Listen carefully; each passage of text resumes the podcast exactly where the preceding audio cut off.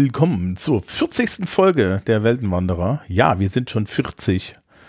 Sind so alt. Ja, das heißt, das heißt, wir werden auch so langsam aber sicher irgendwie respektabel. Oh je. Wobei ich bin über aber gar 50, ich bin auch nicht respektabel. Manche Leute werden einfach nur älter und nicht respektabel. Ja, wie war das? Ne, es gibt einen Unterschied zwischen volljährig und erwachsen. Mhm. Es war dieser alte Witz, der auf Munchkin stand. Ähm, ja, das, äh, du, man sollte volljährig sein, erwachsen ist nicht notwendig. So, Mhm. lie- liebes Publikum, wie immer mit Andi. Wie immer mit Thomas. Ja, gut. Wir danken. Ja, äh, ich danke Gastjunge für den Kofi-Support. Äh, wer möchte, kann mir gerne Geld per Kofi schicken. Nur falls ihr das noch nicht wusstet und dringend Geld loswerden musst. Ich nehme es gerne an. Ja, also der, der Pitch an der Stelle ist ja immer, ja, im Gegensatz zu mir, der gut vom Staat alimentiert ist, äh, könnte Andi auch was Sinnvolles machen. Zum Beispiel äh, pastellfarbene Bücher schreiben. Genau. Die eine Szene fertig schreiben, die ich heute Morgen angefangen und noch nicht fertig habe, die ich nach dieser Aufnahme weiterschreiben werde. Das ist, es eine spannende Szene oder ist es einfach nur eine Szene? Es ist eine sehr entscheidende Szene, weil sie den Zusammenhalt in der Gruppe symbolisiert. Mhm, Und ja. Mhm. Genau, wir können ja nicht über nichts reden. Das ist dann aber ein Buch für nächstes Jahr, oder? oder ist das, ja, ja, das erscheint nächstes Jahr. ist Das letzte Buch, was jetzt erschienen ist, tatsächlich, ach nee, noch nicht erschienen ist. Äh, ich habe die Belegexemplare schon bekommen, aber es erscheint am 27. ist der dritte Buch, der dritte Band von den Frauen vom Lindenhof von Katharina Oswald. Das sind meine Wenigkeit und meine Co-Autorin. Äh, Sag mal, das steht da eigentlich dann in der, in der Autobio Katharina Oswald sind? ja, äh, normalerweise machen wir das ja hinten raus, aber ähm, gehen die davon aus, dass das keiner liest oder ist es einfach so? Na gut, ich meine, äh, war hier nicht, ähm, wie hieß das? Äh, Il- Ildigo von Kürti, ist das nicht auch? Ist das nicht auch irgendwie? das weiß ich nicht. Ist Doch au- auch irgendwie sowas. Ja. Ähm, Expans, mal das war auch, das Expans war auch ein Duett un, unter einem Namen. Das, das gibt es immer mal wieder. Ich meine, Ini Lorenz ist ja auch Ach genau. theoretisch Ini Lorenz und ihr Mann und so. Ach genau, Ini Lorenz war das, genau. Ja. Ja. Ja, naja, warum denn auch nicht? Ja. Ich meine, ne, Ho- Holbein ist ja theoretisch Holbein und sämtliche DSA-Rollenspielleiter der 80er. Ähm, wir sind nicht so gemein und das stimmt wahrscheinlich auch nicht. Äh, bitte zwingt mich nicht dazu, dass ich irgendwann mal Holbein lesen muss. Ne? Es gibt Grenzen. Das, Wie, du hast kein Holbein gelesen als Kind. ich habe noch nicht Markus Heitz gelesen. Das ist erstaunlich, was du alles nicht gelesen hast. Ähm, ich habe aber ein Buch, wo drin steht, wie man über Bücher redet, die man nicht gelesen hat. Ja, ja, ich weiß. Das sagst du immer wieder. Ich habe ein Literaturstudium, da muss man nicht so viele Bücher lesen, da kann man das extrapolieren.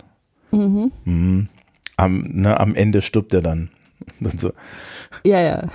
ähm, ich habe, äh, das ist eine schöne Geschichte, eine Kollegin von mir ähm, hat eine Eins in, im Literatur, in der mündlichen Literaturprüfung bekommen, weil der Professor gesagt hat, ja, am Ende von äh, 1984, st- äh, ne, von 19, äh, doch, aber 1984 ist so rum. Ja, also, es ist spät.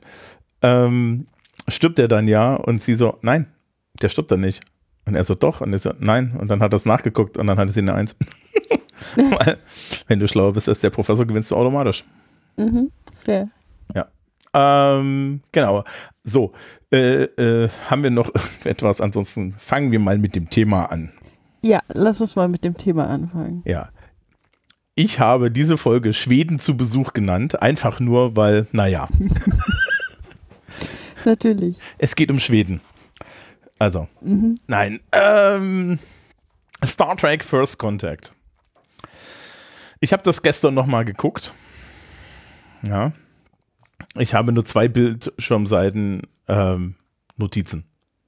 Und mhm. festgestellt, dass ich größere Teile des Films tatsächlich schon gesehen habe. Äh, also, also wirklich mich erinnern kann. Mhm. Ja, an, an Star Trek 5 kann ich mich schon wieder überhaupt nicht mehr erinnern und den habe ich erst letztens geguckt. Das ist Traumaverdrängung.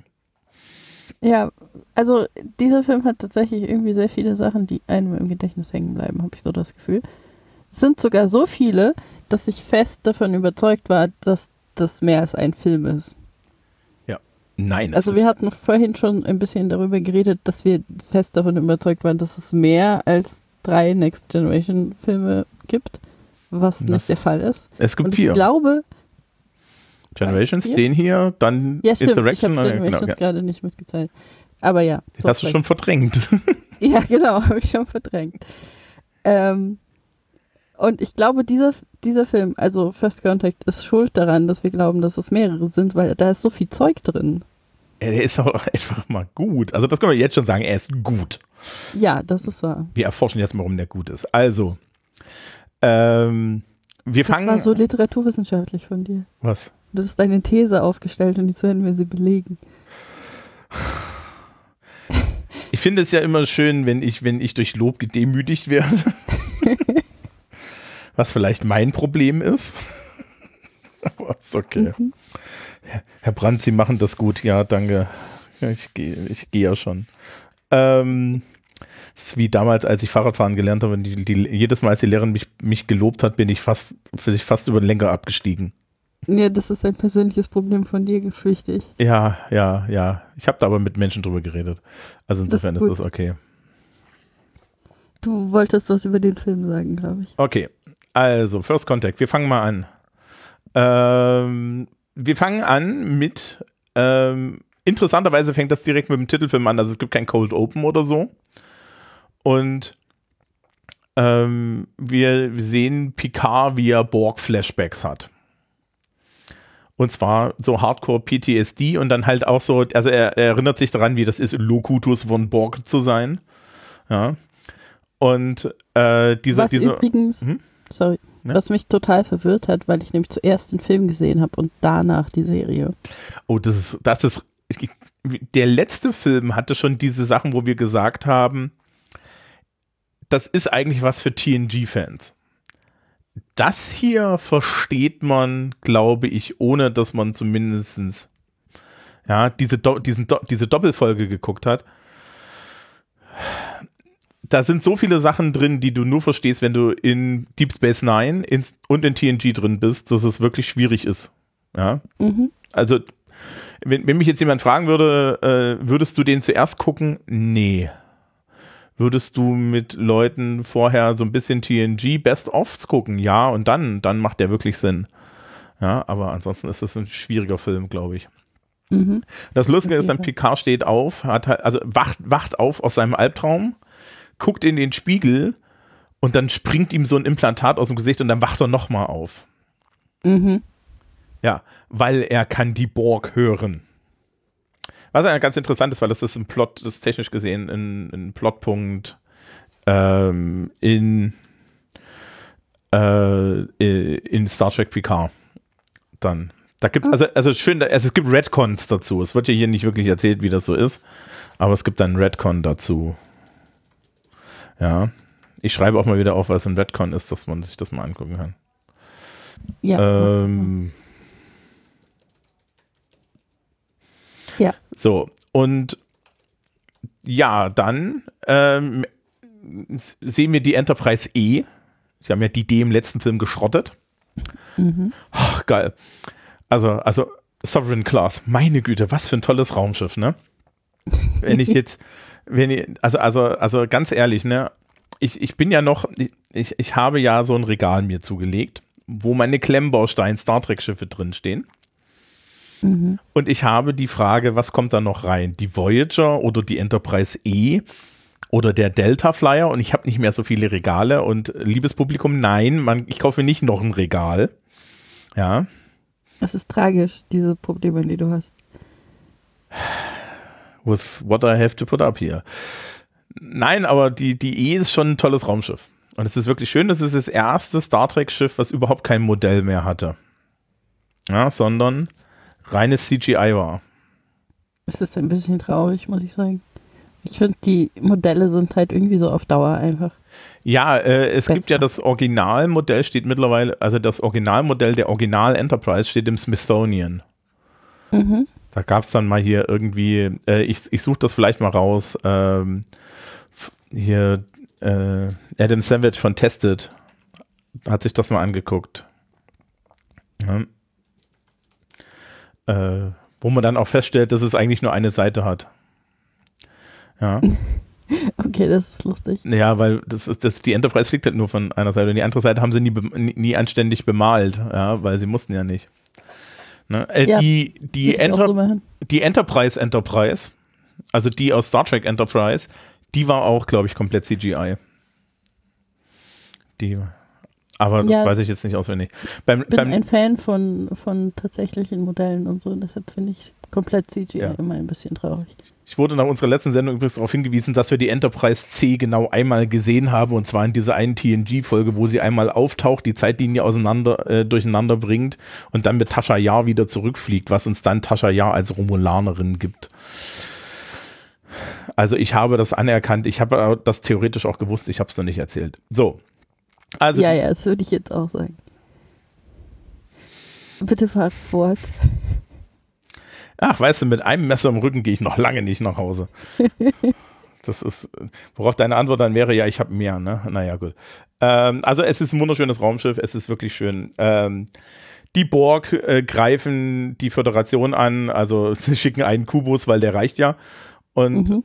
ähm, Starfleet möchte, dass Picard möglichst weit weg ist, weil naja, wir, wir sehen ja, er hat PTSD.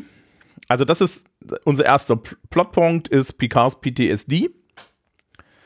Ähm, und ja, äh, äh, er kommt damit nicht ganz zurecht und hört laut Oper in seinem, in seinem Office und, und äh, alle gucken ihn so an und sagen, naja, eigentlich bist du der geeignetste. Und er so, ja, die einzige, der Einzige, der es nicht glaubt, ist der Admiral. Ja, und das sagte dann noch Riker.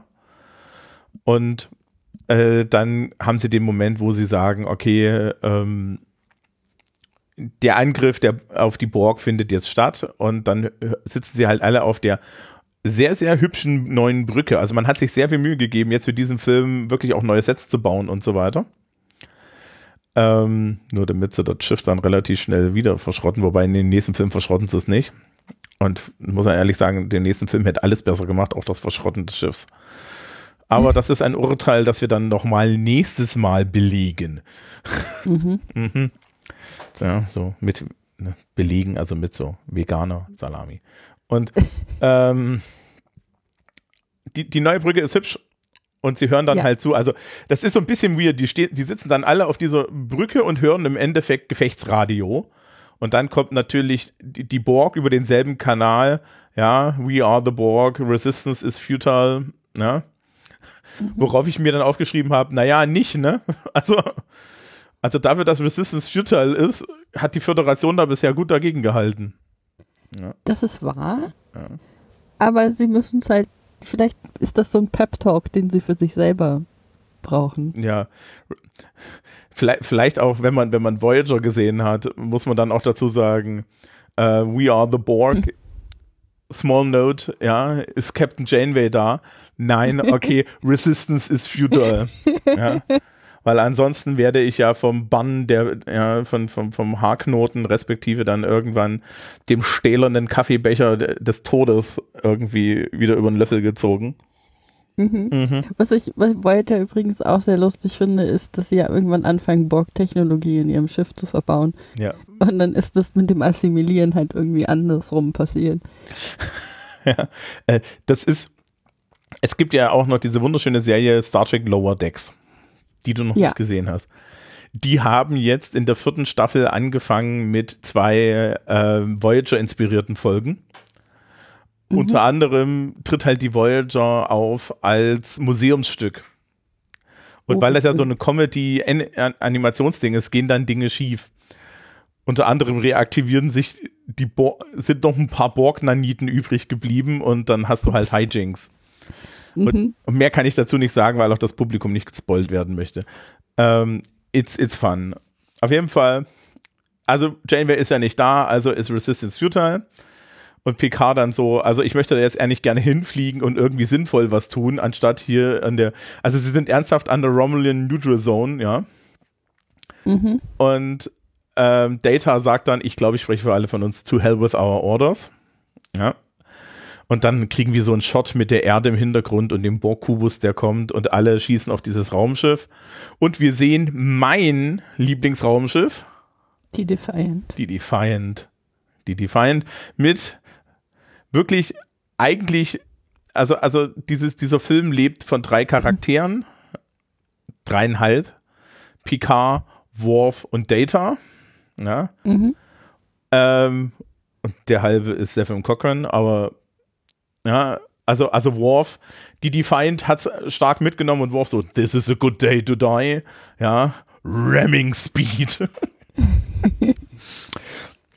und ja, äh, und sie spielen übrigens jedes Mal, wenn Worf kommt, spielen sie diese klassische Klingonenmusik. Oh, das ist mir gar nicht aufgefallen. Dieses, äh, dieses da da da da da da da da mhm. da da Jedes Mal, auch wenn der auf die also kommt, kommt, ein paar Mal, dass er halt einfach nur irgendwo dasteht und das läuft im Hintergrund. Ich total geil finde, ja. Ich hätte auch gerne meinen eigenen dramatischen Soundtrack. Das hätte was. Da dann dann. die was ist ihr dramatischer Soundtrack? Mein dramatischer Soundtrack ist die Warpfeld-Melodie von Super Mario. Mhm. ja, so dachte ich mir das. Ähm, genau. Und äh, ja, die Enterprise rettet die Defiant. Da gibt es übrigens eine Hintergrundgeschichte zu. DS9 lief noch. Und am Mhm. Anfang hatten eigentlich die Leute, die den Film machen, gesagt, wir könnten doch aus dramatischen Gründen die Defiant in die Luft jagen, worauf das DS9 Production Team gesagt hat, the fuck you do. wir brauchen das Ding noch. Wir möchten das am Ende, wir möchten das in Staffel 7 in die Luft jagen. Und dann gibt es ja noch ein Raumschiff der, dieser Art. Ja, aber sie durften das nicht in die Luft jagen und so weiter. Dafür kriegen wir diese schöne Szene, wie Worf an Bord kommt, der übrigens ganz zufällig auf einmal die richtige Uniform trägt, anstatt die Uniform, die er auf DS9 trägt. Aber das ist. Irgendwann reden wir mal über Uniform. Ähm, Das ist einfach, die sind eigentlich alle gleich. Das sieht nur für den Zuschauer so aus, als wären die anders. es gibt so eine Inf Uniforminflation. Wenn man jetzt auf, äh, wenn du jetzt auf Memory Alpha dir die, da gibt's, gibt's halt, ne, gibt's ja den passenden Blog-Eintrag zu Uniformen. Mhm. Liebes Publikum, ich wünsche euch viel Spaß damit. Ich, ich warne euch jetzt. Ja. Ähm, this is a rabbit hole. Ähm, auf jeden Fall hast du mittlerweile gleichzeitig zu gewisser Zeit vier verschiedene Uniformfarben. Also, also Designs. Weil, ja. Großartig. Ja, naja, und äh, Worf kommt dann und dann sagt halt Riker zu ihm, tough little ship, und er so, little. ja? Ach Gott. Ähm, genau, so, der, der Borg-Kubus wird in die Luft gejagt, weil Picard intuitiv weiß, wo man hinschießen muss und alle schießen dorthin, auch wenn da nichts ist, aber es funktioniert. So, und äh, es bleibt aber eine Sphäre übrig und diese Sphäre benutzt Chronotonpartikel. Ja. Ich finde das so schön, wie sie jedes Mal eine andere Möglichkeit äh, erfinden, um durch die Zeit zu reisen. Ja, ich finde das vor allen Dingen, ich finde das vor allen, Dingen, vor allen Dingen so schön, dass es, dass dann, dass dann einfach Data da sitzt und sagt, ja, das stößt Chronotonpartikel aus. Okay. So, die, äh, um die Enterprise herum ist die Erde auf einmal von den Borg assimiliert, weil die in der Vergangenheit die, äh, die Erde assimiliert haben, also fliegt die Enterprise hinterher, um in der Vergangenheit das zu retten und sie kommen an im mittleren 20. Jahrhundert nach dem Dritten Weltkrieg und die Sphäre bombardiert eine bestimmte Stelle der Erde, die wir dann auch kurz sehen. Dort läuft nämlich ein besoffener alter Mann zusammen mit einer etwas jüngeren äh, schwarzen Frau durch die Gegend und äh, fragen sich, warum sie angegriffen werden. Dieser, dieser besoffene alte Mann ist Zephyrin Cochrane, ja, der äh, Erfinder des Warp-Antriebs. Übrigens brillant gespielt, leider weiß ich jetzt den Namen des, äh, des Schauspielers nicht auswendig. Ja, der ist wirklich brillant gespielt. Also generell ist dieser Film gut. Auch so von dem, wie, wie, wie, wie das gespielt wird. Das ist halt, äh, Insurrection war zu klamaukig. An bestimmten Stellen zum Beispiel. Nächstes Mal. Ähm, so. Die, die, die Enterprise jagt die Sphäre in die Luft und dann stellen sie erstmal fest, wo wurde das hingeschossen und dann beamen sie zu größeren Teilen dort runter und suchen halt Cochrane und suchen das Warpschiff. Und sie finden das Warpschiff, die Phoenix, und äh, sie finden dann auch äh, äh, und, sie, und sie suchen dann weiter nach Cochrane und dann gibt es eine Suchmannschaft. Picard kehrt auf die Enterprise zurück, weil er riecht Borg. Weil wir wissen ja. ja. Riecht Borg. Genau. Ähm, in, in diesem ersten Moment, wo sie dieses Warpschiff aussuchen, ja, kommt es zu einer Konfrontation zwischen Lilly, also der Frau, die. Der Assistentin von Cochrane? Ja, also Kindergärtnerin von Cochrane passt eher.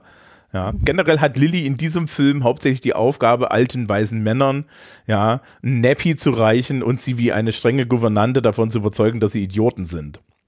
Mhm. Ja, sie hat das länger bei Anne Cochran geübt, das kann man so ein bisschen sehen und danach verübt sie das primär an Picard, der es dringend braucht. So, ähm, sehr schön ist dann, dass sie irgendwie auf Picard und Data schießt und Data dann sagt, ich löse das Problem, indem er einfach zwei Etagen herunterspringt, sie ein komplettes Magazin einer, äh, einer Schnellfeuerwaffe in ihn entleert und er dann sagt, hallo. und dann fällt sie um, weil sie mit Zeta-Strahlung vergiftet ist und Crusher sagt, sie muss auf die Enterprise und sie, äh, sie behält sie die ganze Zeit betäubt. Wo, wo wir natürlich alle wissen, yes, of course, that's going to happen. Genauso funktioniert das. Mhm. Ähm, Jordi ist in einem neuen Maschinenraum, der wird wärmer und äh, generell irgend, äh, wir haben Leute, die versuchen, die, den Maschinenraum um äh, wieder zu richten und wir sehen, dass die von Borg geborgt werden. Geborgt. Ja. So. Assimiliert. Assimiliert, genau. So, Picard kehrt also auf die Enterprise zurück und es stellt sich halt relativ schnell raus, dass wo ein paar Borg kurz bevor die ähm, bevor die Sphäre in die Luft gejagen ist, gejagt wurde, ähm, in, in, die Luft geflogen ist, halt auf die Enterprise gebeamt sind und jetzt da, äh, den, den, das Engineering Bay in ein Borgschiff verwandeln. Ja. So. Und natürlich findet er nicht gut, also nimmt er sich alle Leute, die einen Phaser halten können, ja, Worf, Data und so weiter und sie gehen dorthin. Und äh, hier sind so ein paar Dinge versteckt, die man eigentlich wirklich nur weiß, wenn man Voyager geguckt hat und die man nur weiß, wenn man irgendwie auch TNG geguckt hat, zum Beispiel die Tatsache. Also sie erwähnen das kurz, aber sie erwähnen halt überhaupt nicht warum, weil es gibt hier keine Backstory zu Borg. Du musst die Borg eigentlich kennen. Ja. Mhm. Äh, diese Tatsache, dass sie sich zum Beispiel anpassen an Phasergewehre und dann automatisch Schilde haben und so weiter. Ne? Was auch total toll ist, weil, weil Worf fünfmal hintereinander durch den Film sagt, they have adapted. Ja, ich meine, das passiert halt immer wieder. Ja, no shit, Sherlock. ja irgendwer muss das halt feststellen. Das ist eine taktisch wichtige ja, Information. We need weapons. Ähm, die, die, die Krankenstation ist auch dort unten, weswegen sie jetzt alle vor den, vor den Borg fliehen. Und äh, Crusher benutzt zum Fliehen vor den Borg den Doktor, äh, das, also das elektronische Notfall-Hologramm. Ja? Mhm. Ähm, was natürlich der Doktor von Voyager ist, der dann kommt und, und, Borg, äh, und Borg aufhalten muss und einen der besten Sätze aller Zeit, Zeiten hat, nämlich I'm a Doctor, not a Doorstop. ja, das ist schon sehr gut. Generell quotable-mäßig ist dieser Film wirklich top mit dabei. Da sind noch ein paar andere Dinge dabei. Also es ist wirklich, wirklich gut. Mhm. Ähm, die Idee der Enterprise Crew ist, dass äh, die Plasmakühlung des äh, des Maschinenraums zu zerstören, weil die löst Mensch, also, also löst organisches Gewebe auf. Und äh, das würde natürlich die Borg auch töten, weil die sind ja ne, Cyborgs. So.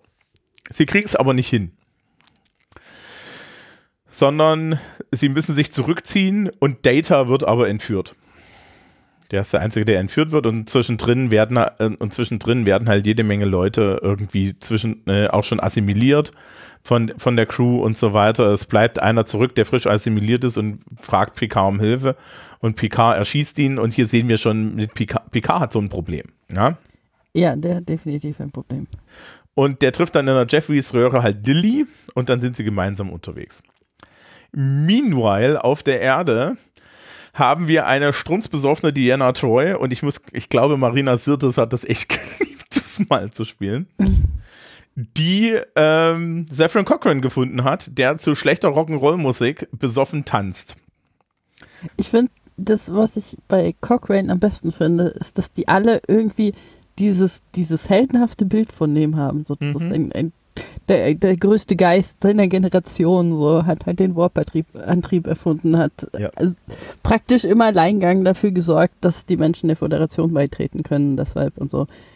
Und er ist halt einfach nur so ein Idiot und die ganze Zeit besoffen. Ja, ähm, vielleicht frühstücken wir einfach den Teil selber ab. Also was im Endeffekt, es, es, es wird, es ist immer dazwischen geschnitten, was ja im Endeffekt passiert ist, dass Riker und die ganze Crew jetzt dieses Raumschiff aufbauen müssen, weil das muss in zwei Tagen um 10 Uhr morgens muss er seinen Warpflug durchbringen, sonst finden die Vulkanier die Warpspur nicht und es findet der First Contact nicht statt und die ganze Föderation findet nicht statt. So, jetzt, jetzt haben die Borg das angegriffen, also muss die Enterprise Crew das machen. Also wir haben eine relativ große Bodencrew, die auch nicht so viel zu tun hat. Ja, Außer, dass sie halt einen Warp-Antrieb bauen. ja nee, das ist alles schon da, aber sie, sie, sie, sie helfen wieder, das zu reparieren. Ja. Und du hast halt irgendwie Jordi und du hast ganz viele Ingenieure und du hast äh, Diana und Riker, die das irgendwie planen. Aber es sind immer nur so, es ist immer nur so dazwischen geschnitten und das Primäre, äh, das Primäre ist tatsächlich das Erforschen äh, dieser, dieser persönlichen Wirklichkeit von Cochrane und diesem Widerspruch.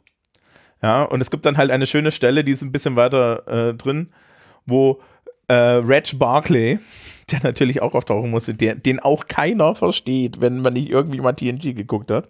Reg Barclay, der Grund, warum sämtliche psychischen Guidelines von, von Starfleet neu geschrieben werden mussten. ähm, der sagt dann halt auch zu Cochrane, es ist mir so eine Ehre, ihn das schon. Und und der, der ist halt, ne, er ist halt einfach so ein besoffener, egozentrischer Dude. Der sagt ja auch zu Riker dann, ich habe das nur wegen der Kohle gemacht und so. Ja, als sie dann schon im Raumschiff ist, was ich übrigens schön finde, ist, dass Riker ihm dann einen eigenen, sein eigenes Zitat um die Ohren haut, zehn Jahre später. Und er ihn dann anguckt mit, hm, na gut. ähm, auf jeden Fall gibt es dann halt diese Stelle mit Barclay und dann sagt er, ja, warum seid ihr denn alle so? Und dann sagt Jordi, naja, das hier ist dann eine Gedenkstätte und da drüben steht seine Sta steht dann ihre Statue. Das ist, das ist so seltsam. Stell dir das mal vor, du bist Cochrane. Hm. Und dir erzählt jemand, wo Leute in, keine Ahnung, 100 Jahren deine Statue hinstellen werden.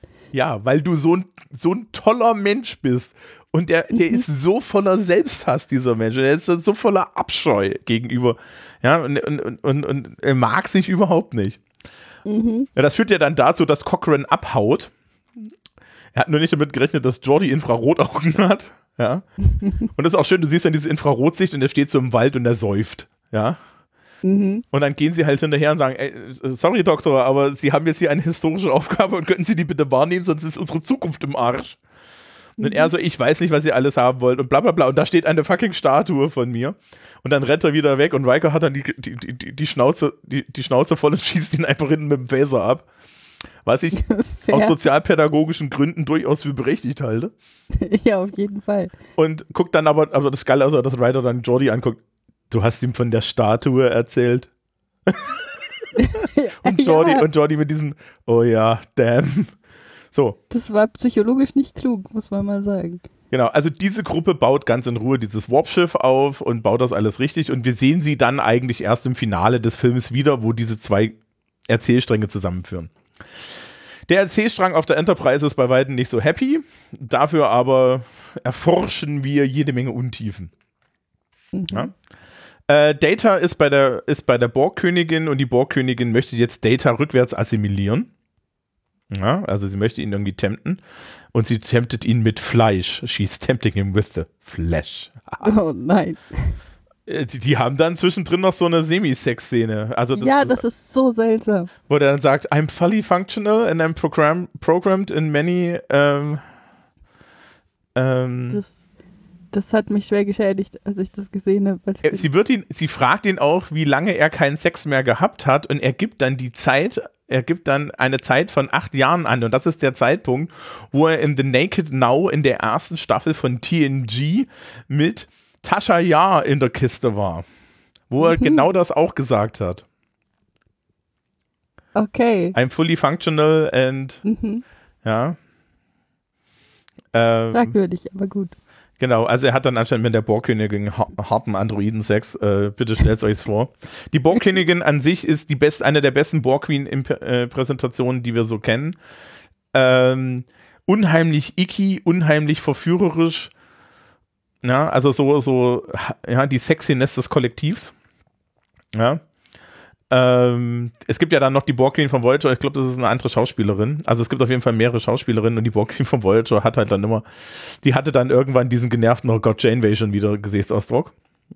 ja, ich meine, fair. Ja. Genau. Ähm, äh, genau, Data trifft halt die, die, die Königin und ich habe hier stehen, sie möchte ihn back, backwards borgen. Da weißt du, in welchem Zustand ich war. Ja.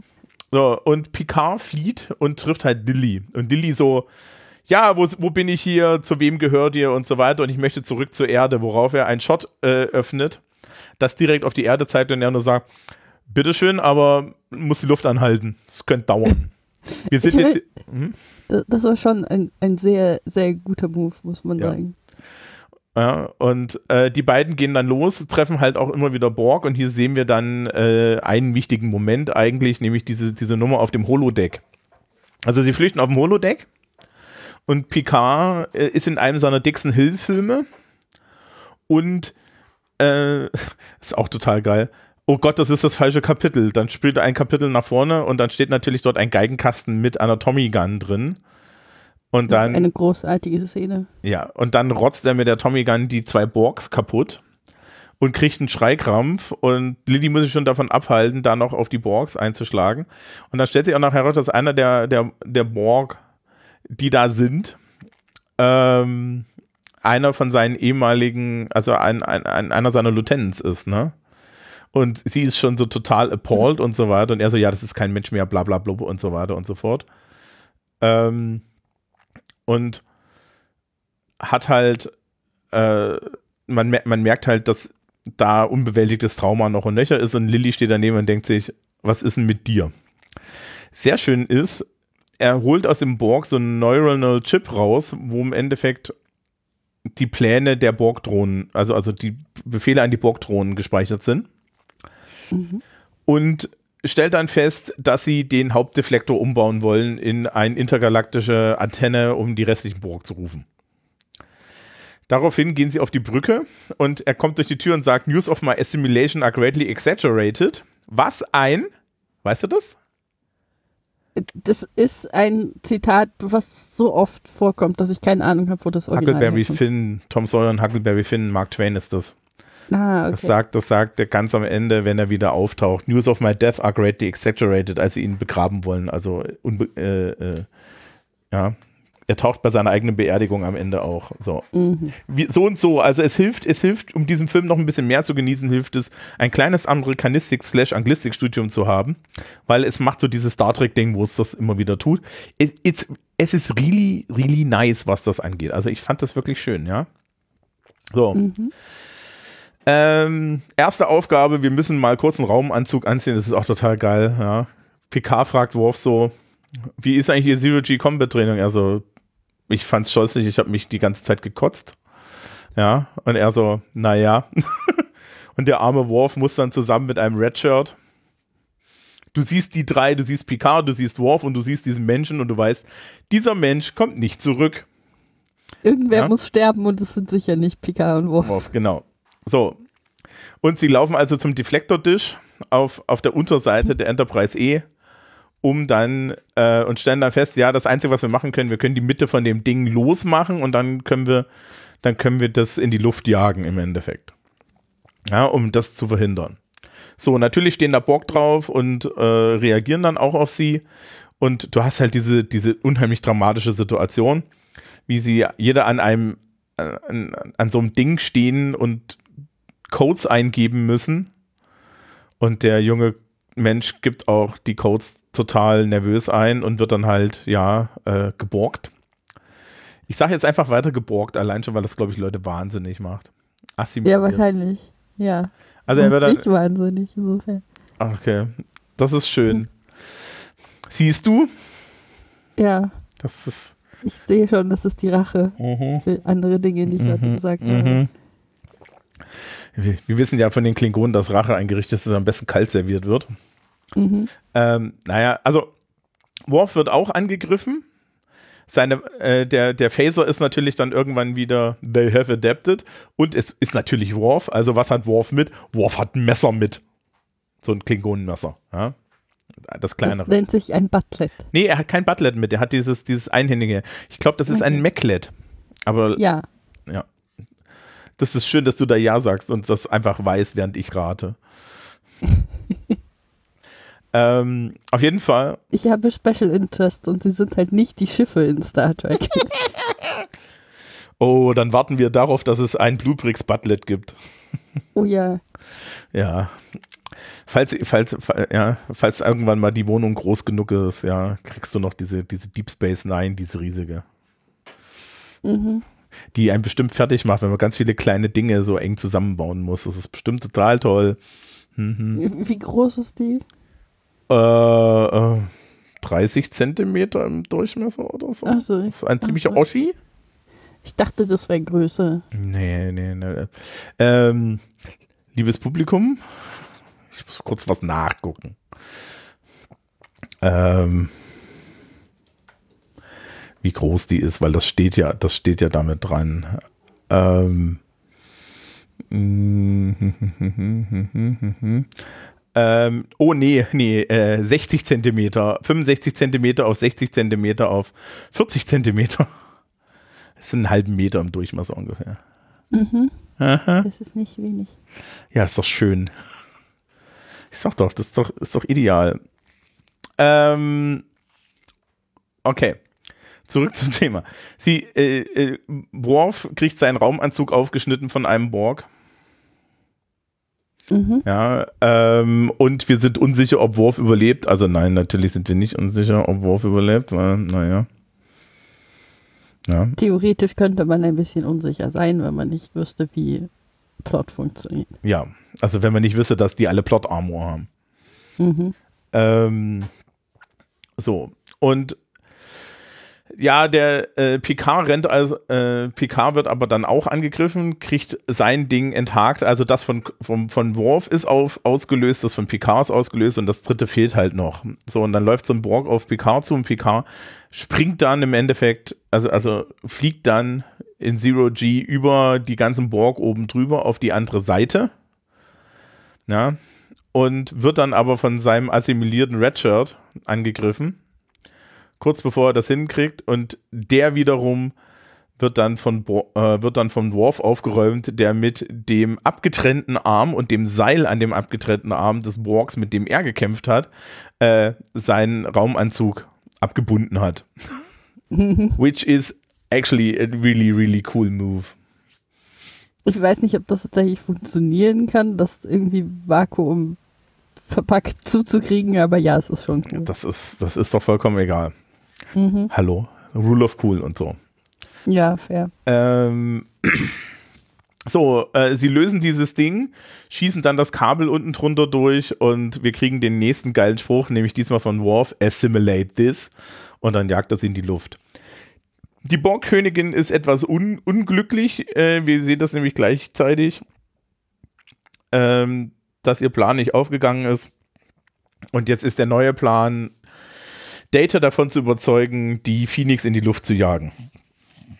Also anzugreifen. So, wir kommen zu, zum wichtigen Also Moment, Phoenix ist Cochranes Schiff, nur für Ja, genau. die Leute, die das nicht. was auch nur nebenbei irgendwann einmal gesagt wird. Ähm, jetzt kommen wir eigentlich zum interessanten Teil. Picard möchte eigentlich das Raumschiff halten. Also er möchte bis zum letzten Mann kämpfen. Und alle, inklusive Mr. Worf, und wir wissen ja, Mr. Worf ist jetzt nun nicht wirklich. Also sagen wir es mal so, sagen wir es mal, sagen wir es mal so, ja. Beim Plenum der deutschen Pazifisten findest du den jetzt nicht, ja. ja. Außer es gibt die Untersektion Pazifismus durch Krieg. Mhm. Ja, also er ist jetzt nicht wirklich, ne, so. Und auch, auch Worf sagt, also es macht keinen Sinn, wir geben das Raumschiff auf, jagen es in die Luft. Das hier ist auch eine schöne Zeit, wir suchen uns eine Insel, ja? Und Picard will nicht. Picard sagt so, ihr geht jetzt alle drauf. Und geht dann in seinen Raum und die einzige, die den Arsch hat, zu sagen, ja, das ist doch bescheuert, ist halt Dilly und der Rest so, ja, der Captain hat einen Befehl gegeben. Was ich übrigens ganz mhm. interessant finde, weil die Dynamik gab es im Endeffekt bei der Original Series nicht. Auf der anderen Seite haben wir hier auch das Problem, die einzige Person, die das bei TNG normalerweise gemacht hat, war, war Riker. Riker hätte ihm vor versammelter Mannschaft gesagt, spinnst du oder was?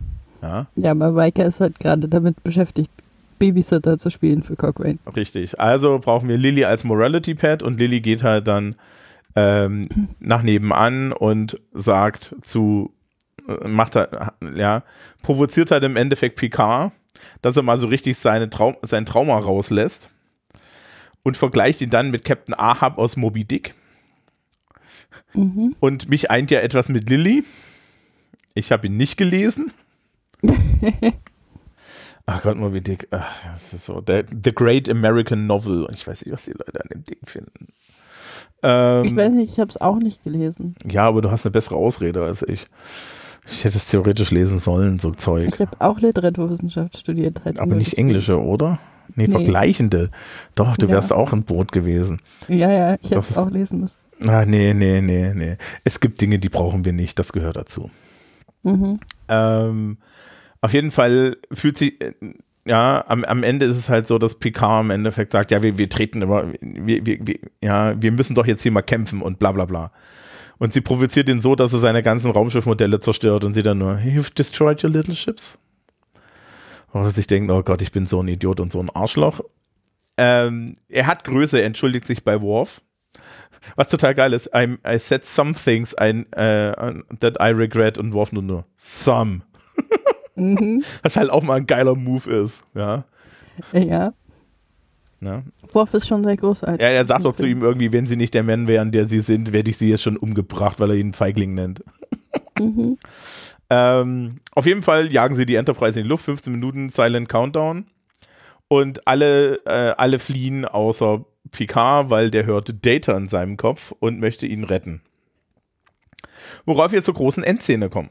Also es gibt jetzt, die Endszene kommt im Endeffekt zusammen. Wir haben auf der einen Seite Jordi und Riker, die neben Cochrane äh, in dieser Rakete sitzen. Ja, und den ersten Warpflug mitmachen. Und wir haben auf der anderen Seite äh, Picard, Data und die Borg Queen beim Tete. Das klingt schrecklich. Ja. Mhm. Liebes Publikum, stellt euch einfach vor, was, was Andy versucht jetzt aus, aus dem Kopf zu kriegen. Ich habe übrigens nachgeguckt, äh, ob es relativ viel Fanfiction gibt mit Data und der Borg Queen, nur um. Äh, es gibt es gibt überhaupt nicht viel. Ich habe vier, vier Fanfictions ge gefunden. Das ist praktisch nichts. Nichts, ja, das ist nichts. Wie viel Ollivander Harry Potter Fanfiction gibt's? Okay, lass mich gucken. Ich werde die Zahl äh, nachher nennen. Das dauert jetzt äh, ja. ein bisschen. Genau, derweil erzählt, also wir, wir haben erstens den Warpflug der Phoenix, das ist eigentlich relativ straightforward. Ähm, ja, Riker, Jordi und, und Cochrane setzen sich auf eine Atomrakete und, wir, äh, und fliegen los. Äh, und hier gibt es eigentlich den besten Moment in dem Film. Ja, also sie haben den Countdown, Troy macht den Countdown und hat so ein Headset auf. Ja, und, und und der Countdown zählt schon runter und Cochrane, ich habe was ganz Wichtiges vergessen. Was hat er vergessen? Seine CD mit der Rockmusik. Die ja, er natürlich pünktlich bei Countdown Nummer 4 auch findet, da reinsteckt. Es gibt, ja, Troy fällt fast um, so laut ist es im Headset. Ja, und zu, zu klassischer Rockmusik ballern sie halt ins, ins Weltall, schmeißen dann die erste Stufe weg und machen ihren Warpflug. Während dieses Warflugs sehen sie aber auch die Enterprise E. Und hier ist eigentlich der interessante Teil, weil auf der Enterprise E haben wir jetzt also Tete zwischen Data, der Queen und, äh, und Picard. Und Picard läuft dort halt im Endeffekt hin und sagt, nimm mich und lass Data frei. Und sie so, ja, aber der ist ja total gefügig. Und, mhm. und Data spielt die Rolle halt absolut gut. Was halt auch ein bisschen einfach ist, weil das perfekte Pokerface. So. Das ist eindeutig. Und er macht das so weit, dass er halt die, die Kontrolle des Computers, äh, die, die, die Kontrolle des Computers auflöst, ja, und auf ihre Anweisung äh, Quantentorpedos auf die, äh, auf die Phoenix schießt. Ähm, Ja. Dramatischer Moment. Ja, total dramatisch. Picard auch so, er hat mich verraten, um Gottes Willen, es ist alles vorbei. Ja, und die Torpedos fliegen vorbei, weil, ähm, ja, und Data zerschlägt dann halt dieses, dieses Plasma-Cool, Coolant Leak, ja, also, ähm, mit dem Satz Resistant is futile. Schon geil. Weil ihm ist das ja egal, er hat ein bisschen menschliche Haut irgendwo an, auf den Körper transplantiert. Also er hat dann noch über das Gesicht menschliche Haut, so Phantom der Oper mäßig. Ja, das sieht sehr, sehr creepy aus. Ja. Und Picard aber, wissend. Hm? Aber ja, es würde ihn nicht umbringen, wenn dieses äh, Corrosive. Ja. Und das ist dann auch. Da das ist dann auch, auch das Ende der Borg Queen. Picard rettet sich an ein Seil, also die, die Borg Queen hängt an so Schläuchen und er klettert dann am einen dieser Schläuche hoch. So und so, mir ist aufgefallen, dass die Borg wirklich so vom Interieur her, die sind so fortgeschritten und das ist alles so unaufgeräumt. Ja? ja, die können ihre Kabel nicht sortieren. Ja, das ist furchtbar. Also wenn du dann, ne, Föderation, alles schön, selbst wenn du da, selbst wenn du da die Verschalung abnimmst, ist das alles in Ordnung. Borg, furchtbar. Ja.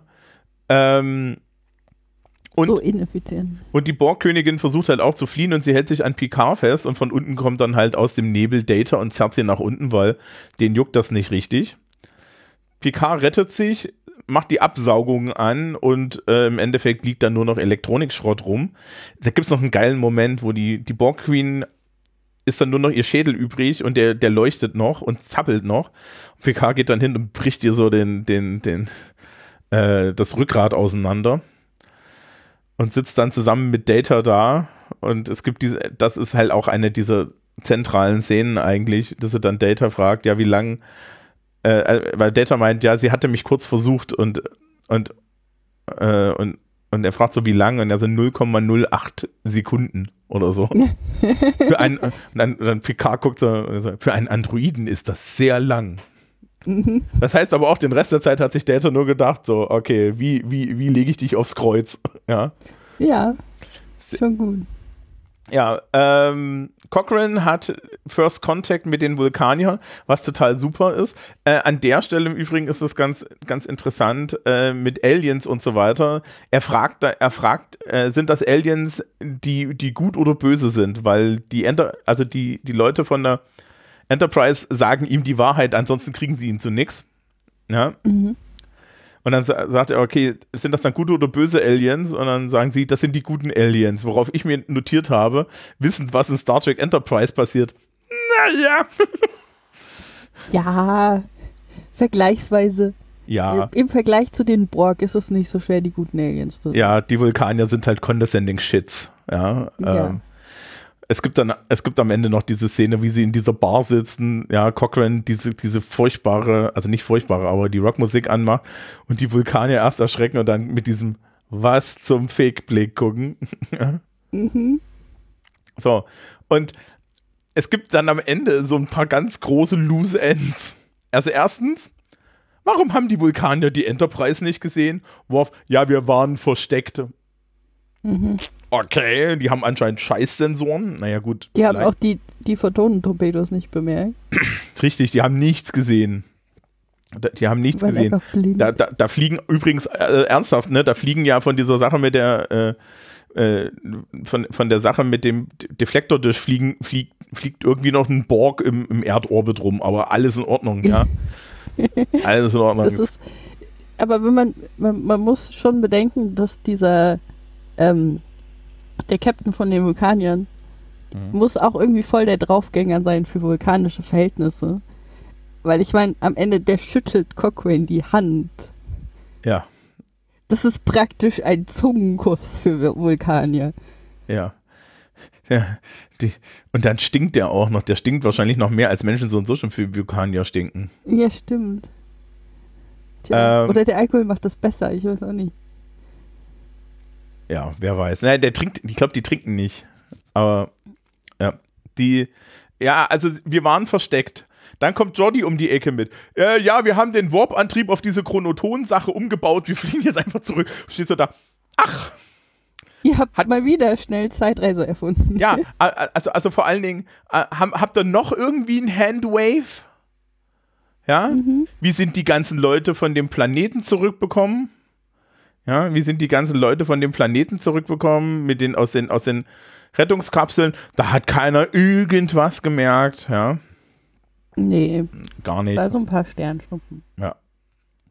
Nee, also alles nicht schlimm. Aber ich muss sagen, ich, wir haben ja bei, ich, wir haben, wir haben bei Star, bei Star Trek 4 habe ich schon gesagt, das ist ein perfekter Star Trek Film. Und ich finde, das hier ist der perfekte TNG Star Trek Film. Okay, er hat, er hat echt wenig Konkurrenz. Bei dem, was dann kommt. Oh Gott. Ja, Da werden wir nächstes Mal drüber reden. werden wir nächstes Mal drüber reden. Ich habe gar nicht so einen bescheuerten Teaser wie beim. Weil, ganz ehrlich, doch mein Teaser ist, ich kann mich zur Hölle nicht erinnern, was, was überhaupt der Plot von Insurrection ist. Das werden wir nächstes Mal rausfinden. Das ist jetzt sehr pädagogisch. Na gut, dann bis zum Mhm. nächsten Mal. Liebes Publikum, wir wünschen euch allen einen schönen Monat. Bis dann. Bis dann.